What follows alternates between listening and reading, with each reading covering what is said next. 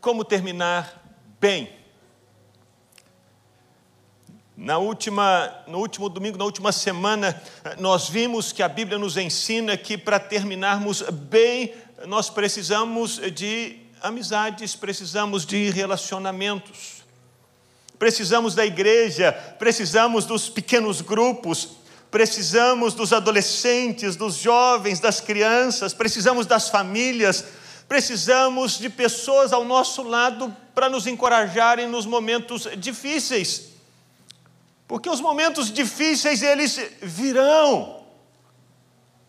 Não é porque somos de Jesus que estamos imunes, protegidos das dificuldades, não. Elas virão. Mas quando elas vierem, não estaremos sozinhos. Teremos o Senhor conosco e teremos a igreja do Senhor conosco. Isso é fundamental na nossa caminhada para terminarmos bem. Por isso, se você ainda não faz parte de um PG, se você ainda não faz parte de um pocket, se você não está conectado em um ministério aqui da igreja, conecte-se, faça parte, se junte, esteja com outros, porque a igreja não são ah, simplesmente eventos. A igreja é muito mais do que isso, a igreja são relacionamentos. Relacionamentos que temos, nosso relacionamento que temos com Deus e relacionamento que temos uns com os outros. Isso é igreja. Para terminar bem, precisamos de boas amizades. Mas para terminar bem, bem, nós precisamos voltar para aquelas pessoas que é, não terminaram tão bem assim. Pessoas que foram bem-sucedidas, sim, em algumas áreas das suas vidas, mas elas é, fracassaram em outras áreas e elas têm algo para nos ensinar. Elas foram muito bem em muitas esferas da vida, venceram, venceram, venceram, mas em algumas esferas elas falharam. E quando eu penso em, em em pessoas assim que foram bem em algumas áreas e falharam em outras. Eu me lembro de um homem que eu, eu admirei muito, chamado David Brainerd. Eu li a biografia dele duas vezes e me impactou demais, tanto que o gato lá de casa recebeu o nome dele. Aquele gato branco que você vê às vezes nos stories, é, chama-se Whitefield Brainerd. Porque gato chique tem dois nomes, não é igual o cachorro, tem dois nomes, tem nome e sobrenome. Ele se chama Whitefield Brainerd por causa desse homem que me impactou demais. Brainerd foi um homem muito piedoso. Ele foi muito bem sucedido na vida ministerial, muito. Era um homem que orava intensamente, que jejuava, que fazia vigílias, que pregava o Evangelho, e, e que Deus usou para levar um avivamento aqui em Delaware, nos Estados Unidos, eh, para tribos indígenas, lá nos idos de 1700 e alguma coisa. Só que David Brainerd morreu com 29 anos. Ele, ele se dedicou tanto, tanto, tanto à busca de Deus, ao jejum, ficou tantas noites sem dormir, fez tantas viagens a cavalo, tantas atividades ministeriais, que a saúde dele foi completamente consumida e o corpo dele não aguentou quando ele pegou tuberculose. O corpo dele estava fraco demais para combater a tuberculose e com 29 anos ele morreu. Ele poderia ter vivido muito mais e levado muito mais gente a conhecer Jesus, porque esse fogo havia no coração dele. Ele poderia, mas ele não conseguiu. Porque ele viveu uma vida desequilibrada, tremendo em Deus, mas poderia ter feito muito mais em Deus se ele tivesse se cuidado mais. E quando eu penso na história do David Brainerd, eu me lembro de uma conversa que eu tive com o Benjamin nessa semana. O Benjamin é, é o meu filho mais novo, ele tem algumas perguntas assim interessantes. Você tem filhos assim, é, filósofos? você sabe o que eu estou dizendo. essa semana ele me disse, pai, você sabe o que é gnosticismo? Eu falei, uau. Eu disse, ô oh, filho, papai já leu alguma coisa sobre isso. O gnosticismo, eh, se você não sabe, foi uma heresia que, existiu ah, ah no século II da, da, idade, da era cristã. E, e é uma heresia que é, é revitalizada de tempos em tempos. Naquela época eles diziam assim que, que o, o, o espírito é bom, mas o corpo é, é, é mau. A matéria é má, o corpo não presta. E que na verdade o corpo é a prisão do espírito. E que as pessoas devem, por causa desse ensinamento, cuidar do espírito muito fortemente e do outro lado, elas não têm que dar a mínima para o corpo, não precisam cuidar do corpo, porque o corpo é a prisão do espírito, a prisão da alma. Esse é o gnosticismo do século II depois de Cristo e que, e que tem sido revitalizado de tempos em tempos. Talvez você eh, não tenha percebido isso, mas hoje nós enfrentamos essa heresia na nossa sociedade. É verdade que o nome que, se dá para essa heresia não é gnosticismo. Gnosticismo se tornou um nome queimado, né? Puxa, se você falar com Benjamin gnosticismo, você vai ser, no sangue de Jesus tem um nome feio, isso eu não quero. Deve ser coisa ruim. Então, hoje, eles não usam mais esse termo gnosticismo. Hoje, eles usam uma frase de marketing muito forte para pegar uma, uma das frases hoje do gnosticismo, talvez você já tenha ouvido, é, e talvez você venha se assustar ao saber que ela, essa frase ela é uma heresia. Você vai dizer assim, poxa, eu já falei essa frase um tanto de vezes. É aquela frase que pega da propaganda: nós somos espírito, temos uma alma e habitamos num corpo. Quantos já ouviram essa frase? Quantos já falaram essa frase? Qual que é o problema dessa frase? Qual que é o problema desse ensinamento? É esse: se nós somos espírito, e a alma e o corpo são simplesmente elementos periféricos, não somos nem alma, não somos corpo, só espírito. Se o corpo e a alma são segunda ou terceira categoria, então não tem que preocupar muito com essas coisas. O que eu preciso é apenas me importar em buscar Deus e orar, e ler a Bíblia, e jejuar e praticar as disciplinas espirituais. Mas o meu corpo não sou eu, não sou ele. Então não tem que estar nem aí para o corpo, não tem que estar nem aí para a minha saúde, não tem que estar nem aí para atividade física, eu não tenho que estar nem aí para cuidar do meu físico, isso está em segundo plano. Esse é um desdobramento dessa heresia. Se você é espírito, cuide só das coisas de Deus e as coisas do corpo deixa para lá. Não tem problema. Tem problema sim, porque não é isso que a Bíblia diz. A Bíblia nos mostra que o corpo e a alma são tão importantes quanto o espírito. O espírito, a alma e o corpo estão na mesma categoria aos olhos de Deus. Deus não diz assim: o seu corpo é menor do que o seu espírito, a sua alma é menor do que o seu espírito. O seu espírito é mais valioso do que o seu, a sua alma e o seu corpo. Não. A Bíblia coloca o espírito, a alma e o corpo na mesma categoria. Nós somos espírito, alma e corpo. Nós não somos só espírito. E se você vê um espírito desencarnado, você já repreende no nome de Jesus. Fala assim: o sangue de Jesus tem poder. É isso que a Bíblia ensina. Deus dá valor ao corpo.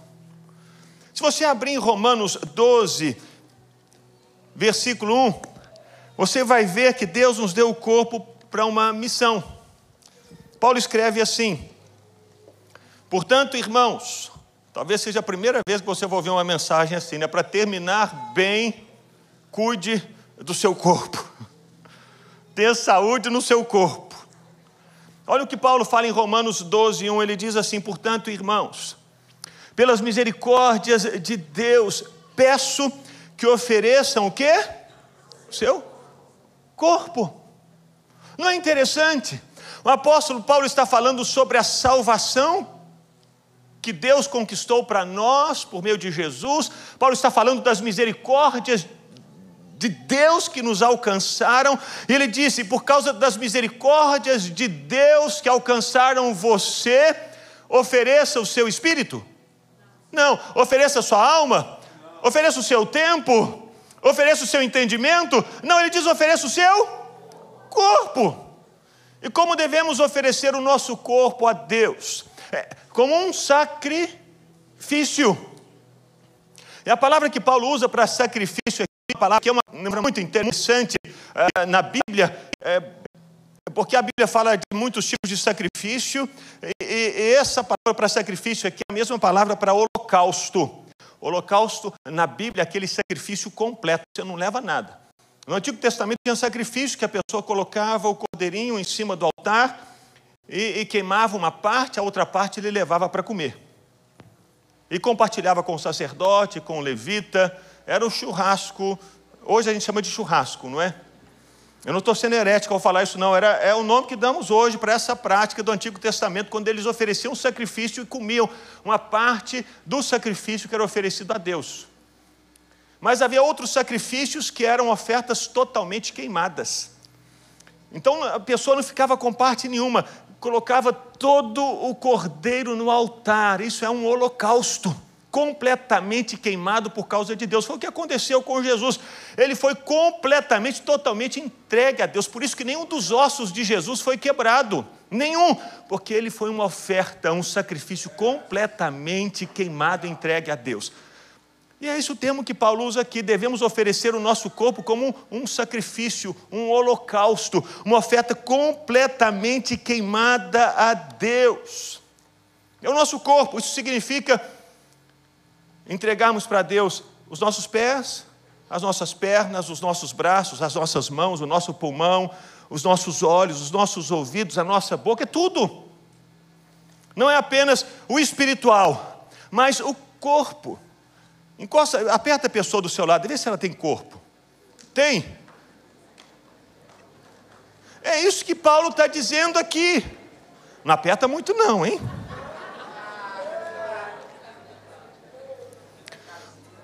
Porque é com o nosso corpo que nós cumprimos a missão de Deus. Precisamos ter saúde no nosso corpo para conseguirmos levar adiante a mensagem que Deus nos deu. Um contemporâneo de David Brainerd chamava-se Robert Murray McChain. Tanto de nome né, que eu estou dando hoje. Ele era um, um pregador escocês. E ele exemplifica muito bem essa mensagem. Porque ele carregava uma mensagem de avivamento. Por onde esse, esse homem ia, e onde ele pregava, o fogo de Deus caía, e o coração das pessoas ficava incendiado, e elas se voltavam para Deus. Era um homem poderoso em Deus, amava a Escritura, orava, jejuava, clamava a Deus pela salvação dos perdidos, mas não cuidava da saúde do corpo. E por causa da mesma situação vivida por David Brainer, comer mal, viajar horas e horas a cavalo, não dormir direito, não cuidar da saúde. Ele pegou uma febre tifoide e o corpo dele não aguentou. Morreu com 29 anos. 29 anos. E no leito de morte, McShane disse assim: Deus me deu uma mensagem para pregar e um cavalo para montar. Mas, ó Deus, eu matei o cavalo. E agora quem vai pregar a mensagem? Quem que vai pregar a mensagem que o Senhor me deu? Eu destruí o corpo. Eu não ofereci como esse sacrifício vivo, santo e agradável ao Senhor, ao invés de entregá-lo completamente para a obra do Senhor com sabedoria, com equilíbrio, eu queimei tudo. E agora essa mensagem, quem vai pregá-la? Por isso precisamos cuidar do nosso corpo. nós não vamos conseguir cumprir bem a missão se nós não cuidarmos bem da nossa saúde. E se nós não cuidarmos bem da nossa saúde e não cumprirmos a missão,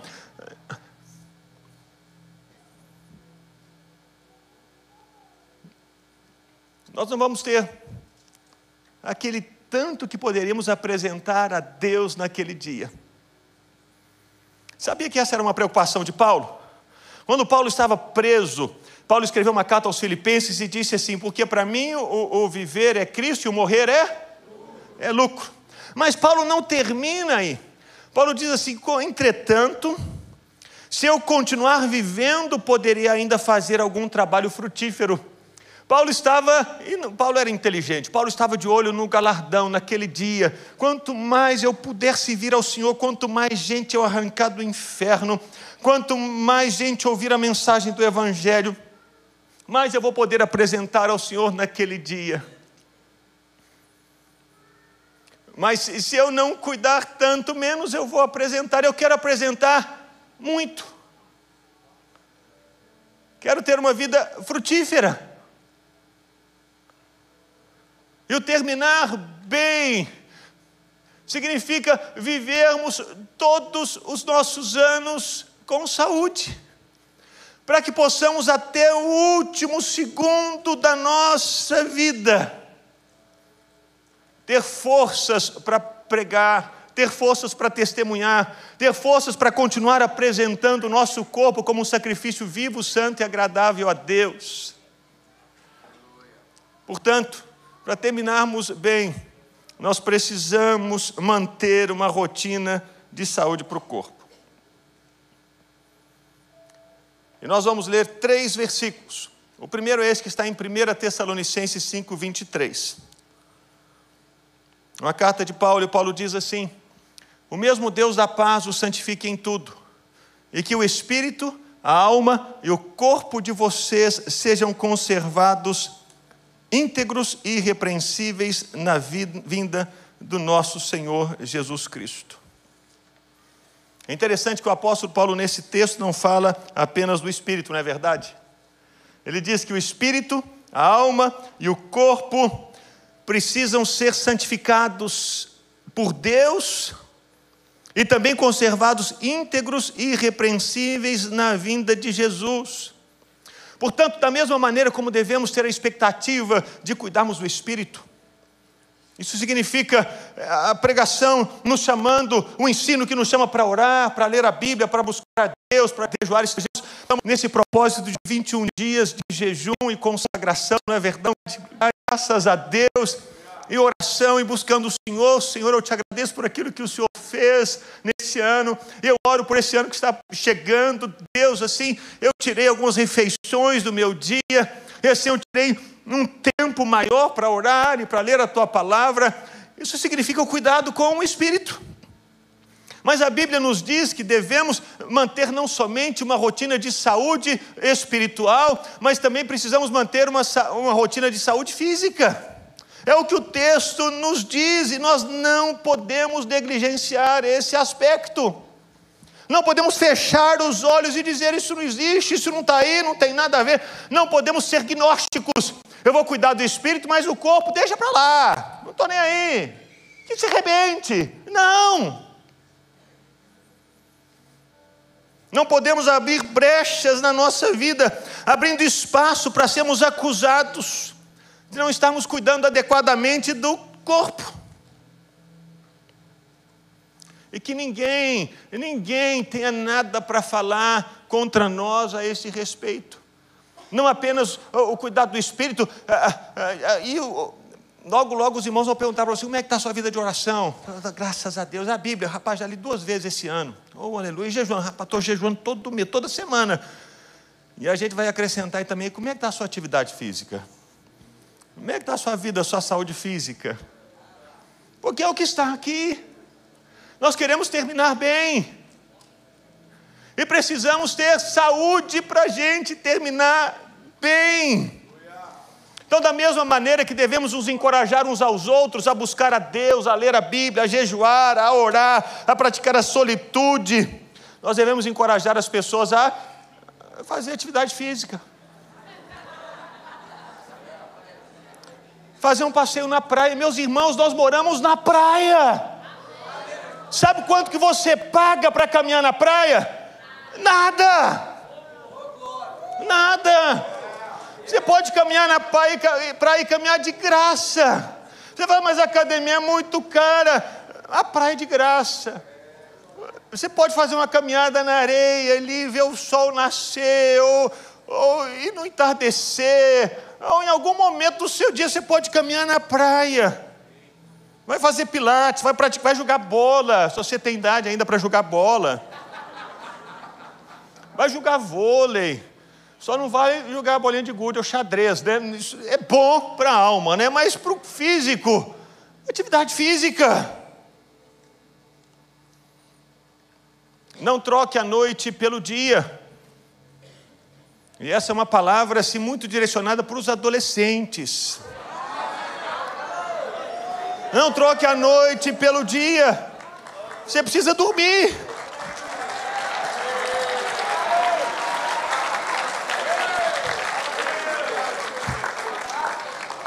Tem que dormir pelo menos de 8 horas, 8 horas, 8 às 10 horas por noite. Vocês podem.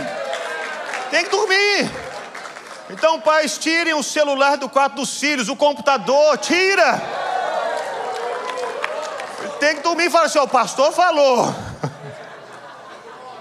Isso é fundamental para a saúde. Você sabia que uma pesquisa recente eles é, é, descobriram que a cada hora de sono até meia-noite, o nosso corpo descansa como se fossem duas horas. Você sabia disso? Você deitar às 10 horas da noite, de 10 às 11, não conta só uma hora, conta para o corpo duas. De 11 à meia-noite, sabe quantas horas contam para o corpo? Duas. Então, de 10 à meia-noite, você dormiu duas horas, mas para o seu corpo foram quatro. Agora, depois de meia-noite, cada uma hora, sabe quanto que vale? 20 minutos. Então, se você dorme meia-noite, de meia-noite a uma da manhã, você não dormiu uma hora. O seu corpo entendeu que você dormiu 20 minutos. Então não é por acaso que às vezes os adolescentes vão dormir às três da manhã, acordam uma da tarde e se sentem cansados. Lógico. De três a, mei, a meio-dia, não são quantas horas aí? Nove? Não. Deve dar umas quatro horas.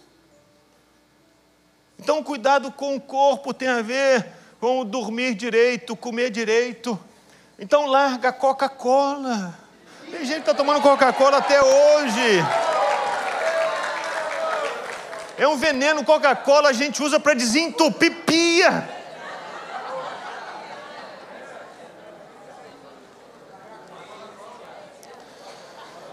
Eu falei assim, de, eu contei a história de David Brainerd e Robert Murray McChain, que morreram muito cedo, mas um, um, um dos ícones, um, um, dos heróis da fé que conhecemos é, é, é, se, chama, é, se chamava John Wesley.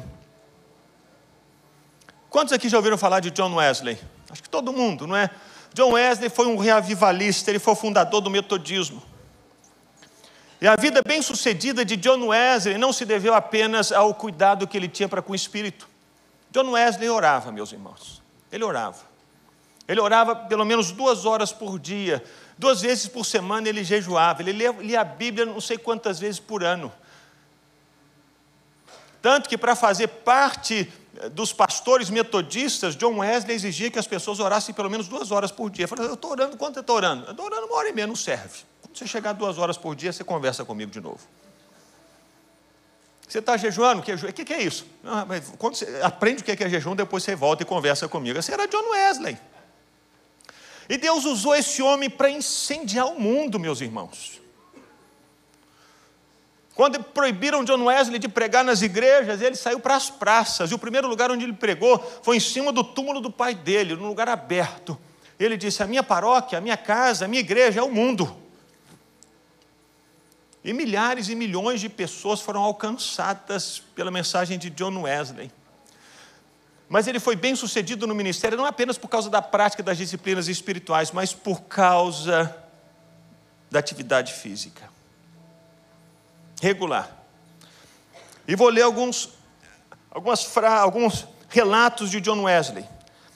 John Wesley morreu com 87 anos, meus irmãos. 87 no século 18, 1790 e alguma coisas.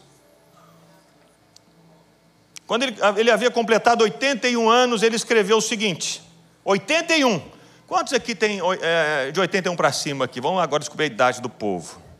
81 anos para cima? Gente, mas está conservada, Viviane? Meu pai. 81 anos. Ele escreveu o seguinte: Eu estou, estou tão forte aos 81 como eu era com 21, mas com melhor saúde. Eu desconheço o que é dor de cabeça, dor de dentes e outros transtornos corporais que me afetaram na juventude. Enquanto vivemos, escreveu John Wesley, vivamos para Ele. Ao completar 83 anos de idade, ele afirmou: Eu mesmo estou assombrado. Agora faz 12 anos que eu não tenho sensação de cansaço. Eu nunca estou cansado, cansado. Tal é a vontade de Deus. Não estou cansado nem para escrever, nem para pregar ou para viajar. Uma causa natural, ele continua escrevendo. Sem dúvida, é o meu exercício contínuo e a mudança de ares. Como esse último contribui para a saúde, eu não sei, mas certamente contribui. John Wesley. Mas quando ele foi estudar em Oxford, e o pai o enviou, o pai dele disse: John, uma coisa você vai combinar comigo. Você vai acordar todas as manhãs e vai correr em volta do prédio por pelo menos uma hora. Ele aprendeu. E por isso ele conseguiu viver até 87 anos, com força, com vigor, com saúde. Conseguiu completar o ministério, respirar o ministério, chegar no final e dar o último suspiro, reconhecendo o Senhor, me deu forças até aqui. Viajou milhares e milhares e milhares de quilômetros a cavalo. Tomou chuva enquanto viajava a cavalo. Pregava cinco, seis, sete sermões por dia, todos os dias. Sermões de uma hora e meia, duas horas, para a multidão. E viveu até 87 anos. O segredo não era apenas o cuidado com o espírito, o cuidado da alma, mas o cuidado do corpo. Nós precisamos cuidar da nossa saúde para chegarmos até o final. E se eh, nesse caminho nós adoecermos? Então nós precisamos eh, também, e a palavra de Deus nos fala sobre isso, buscar tratamento para o corpo. Nós lemos 1 Tessalonicenses 5,23, agora é 1 Timóteo 5,23. É uma carta que Paulo escreve para Timóteo. E Paulo fala assim para Timóteo: Não beba somente água, beba também um pouco de vinho, por causa do seu estômago e das suas frequentes enfermidades. Eu sei que começou um burburinho aí. O que está acontecendo? Meus irmãos, eu não quero entrar na discussão do vinho aqui, até mesmo porque, ao que me parece, essas discussões sobre tomar ou não tomar vinho não existiam nos tempos de Paulo. Não, Paulo não entra nesse mérito. Paulo entra no mérito do cuidado para com o corpo. Como nós sabemos, água limpa e água potável não eram coisas muito comuns nos tempos antigos. Não era comum.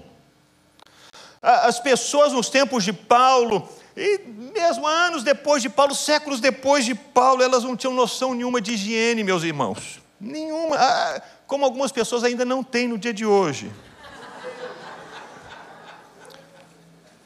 Especialmente a criança que coloca a mão no chão, no chão e na boca. Ele tem que ensinar, não é? Come meleca. Não... Mas as pessoas naquele tempo elas não tinham noção de que existiam micro-organismos na água de verme, e, e vírus, e, e, doença, e bactéria, elas não tinham noção, porque os olhos delas não viam, elas não conseguiam enxergar. Então elas não se preocupavam em ferver a água antes de tomar, elas nem sabiam que havia necessidade de ferver a água para matar bicho, porque eles não viam bicho. Então não ferviam para tomar água, é uma coisa que para nós hoje é básica, mas que ficou desconhecida por séculos e séculos e séculos. E por causa disso, é, porque para eles a água clara e transparente era boa para ser consumida, muita gente tomava essa água que parecia limpa, mas que estava contaminada, e essas pessoas tinham enfermidade de estômago, de intestino, era muito comum, muito comum, cólera, muito comum, muito comum. E assim muita gente morria por causa da água contaminada. Muita. E as pessoas sabiam do problema da água, mas elas não sabiam como resolver esse problema na água.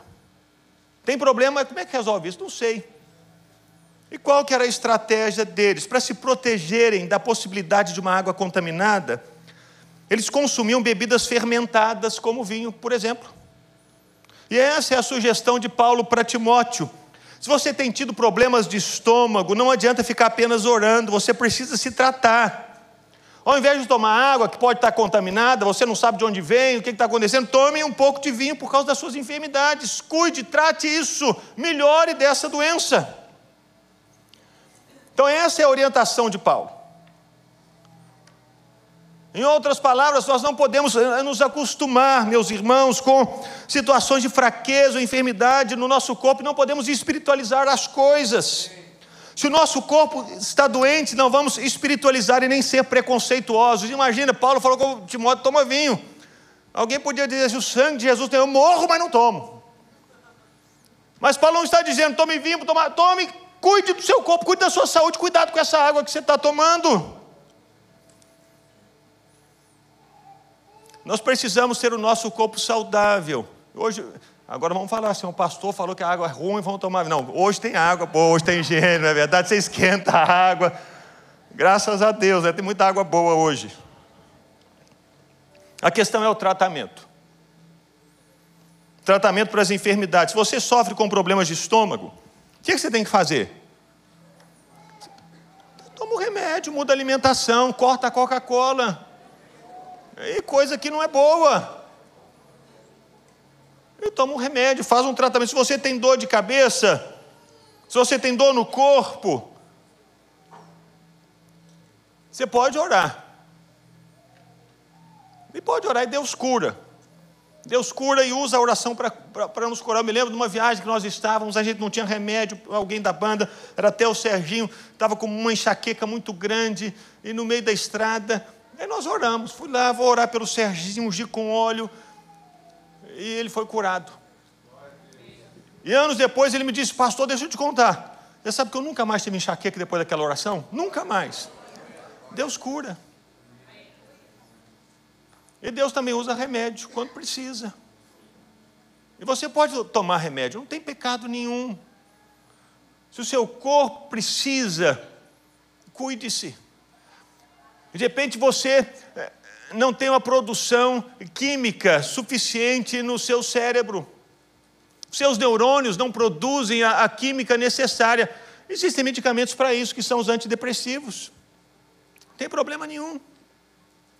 Assim como eu hoje comecei a usar óculos para perto, Deus pode curar, não pode? Pode.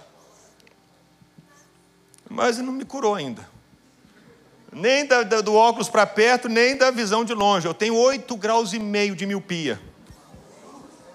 Eu uso lente desde 15 anos de idade. Já orei para Deus me curar? Já. Já fiz ato profético para ser curado? Já. Já fiquei duas horas sem lente andando em casa assim, senhor, é hoje, eu creio. Já. Mas Deus ainda não me curou, o que, que eu vou fazer? Óculos, eu vou usar lente de contato.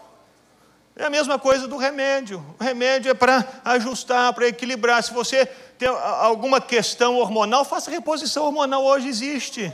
Graças a Deus. Se você precisa tomar um ansiolítico, tome. Um antidepressivo, tome. Se você precisa tomar um remédio para, para diabetes, tome. Mude a, a, a sua, a, o seu equilíbrio, o seu estilo de vida. Você precisa tomar suplemento? Tome. Meus irmãos, lá em casa eu tomo 13. Vitamina D, vitamina E, zinco, vitamina C. tomo tudo, magnésio, manganês, tudo, tudo, tudo. Eu tinha resistência. A Ana comprava e dizia: Não, meu bem, não vou tomar esse trem, não. Sangue de Jesus, não. O que, que é isso? Mas aí depois dos 48 anos começaram a pesar. Eu falei, ah, sabe de uma coisa? Vou tomar. Tome. Graças a Deus pelos tratamentos. Graças a Deus pelos medicamentos, pelos suplementos. Nós precisamos buscar tratamento para o corpo para que possamos cumprir a missão até o último segundo, até o último suspiro. Não é apenas o cuidado do espírito e da alma, mas também o cuidado do corpo. Porque Deus nos chama a glorificar a Ele no nosso corpo. Eu quero terminar com esse último texto. Está em 1 Coríntios 6, 19 e 20, em que Paulo diz assim: Será que vocês não sabem que o corpo de vocês é santuário do Espírito Santo que está em vocês e que vocês receberam de Deus e que vocês não pertencem a vocês mesmos? Porque vocês foram comprados por preço. Agora, pois, glorifiquem a Deus como? Como? No corpo de vocês. Não é apenas o nosso espírito e alma que glorificam a Deus. O nosso corpo também é chamado para glorificar a Deus. Meus irmãos, nós temos uma missão aqui nessa terra. E nós precisamos do nosso corpo para cumprir essa missão. Se queremos cumprir a missão e terminar bem, precisamos glorificar a Deus no nosso corpo. Então isso significa que você vai com a pessoa do seu lado e vai falar com ela assim: amanhã, atividade física, hein? Amém? Vamos ficar em pé.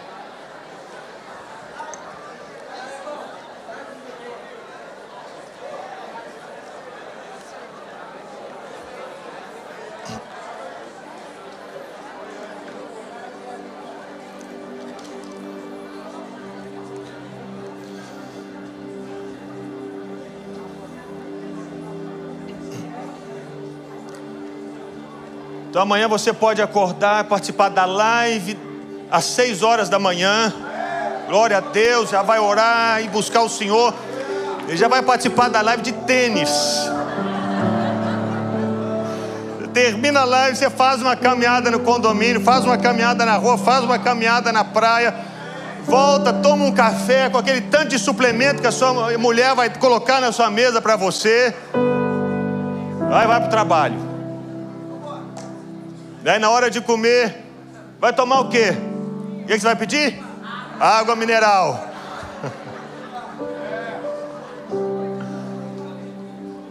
Porque a gente precisa terminar bem.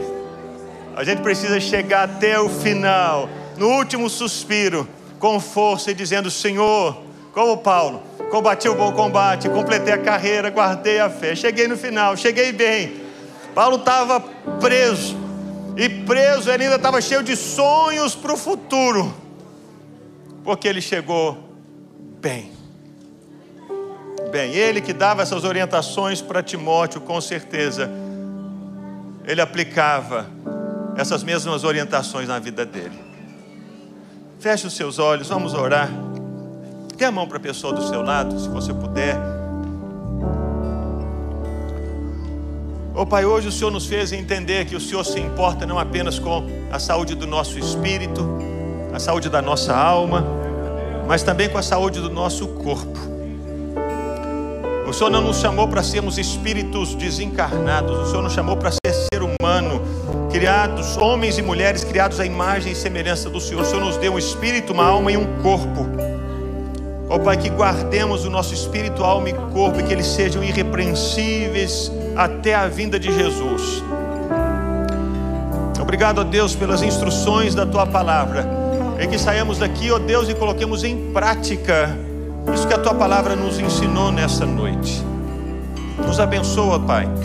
E que sejamos sábios também para cuidar da vida dos nossos amados, ó Pai. Que sejamos igreja e que cuidemos uns dos outros, orientemos uns aos outros, que nos encorajemos uns aos outros, Pai, no nome de Jesus que cuidemos da nossa casa também, do nosso cônjuge, dos nossos filhos, dos nossos pais, para que possamos viver muitos dias, e dias felizes, e dias com saúde, dias com força e com vigor. Ó Deus nos abençoa, porque o Senhor nos chama para uma missão, a missão de pregar o Evangelho, a missão de anunciar o reino, a missão de anunciar a todos que Jesus está voltando. Pai, nos dá forças para podermos ir mais longe, ir a todos, dizendo a todos: Jesus está voltando, Jesus está voltando, Jesus está voltando. Pai, que essa mensagem não morra conosco, mas que essa mensagem seja levada por nós até o último dia da nossa vida e que tenhamos força, saúde e vigor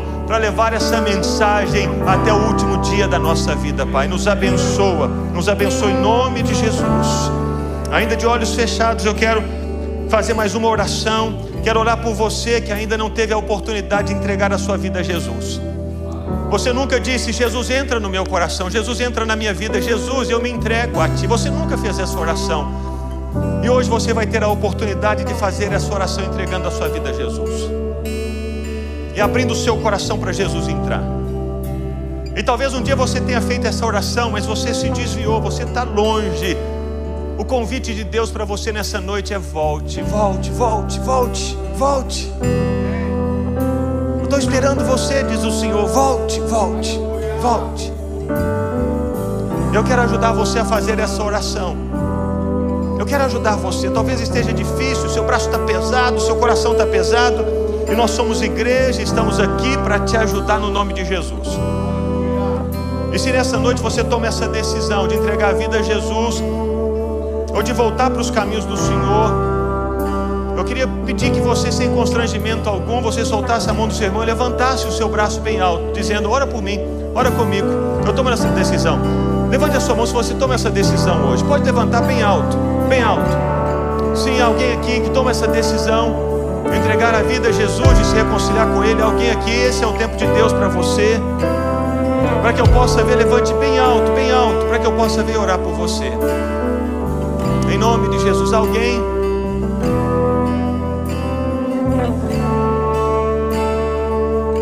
Amém. Pai, te agradecemos pela salvação em Jesus e te agradecemos, ó Deus, por essa salvação que chegou a todos nós.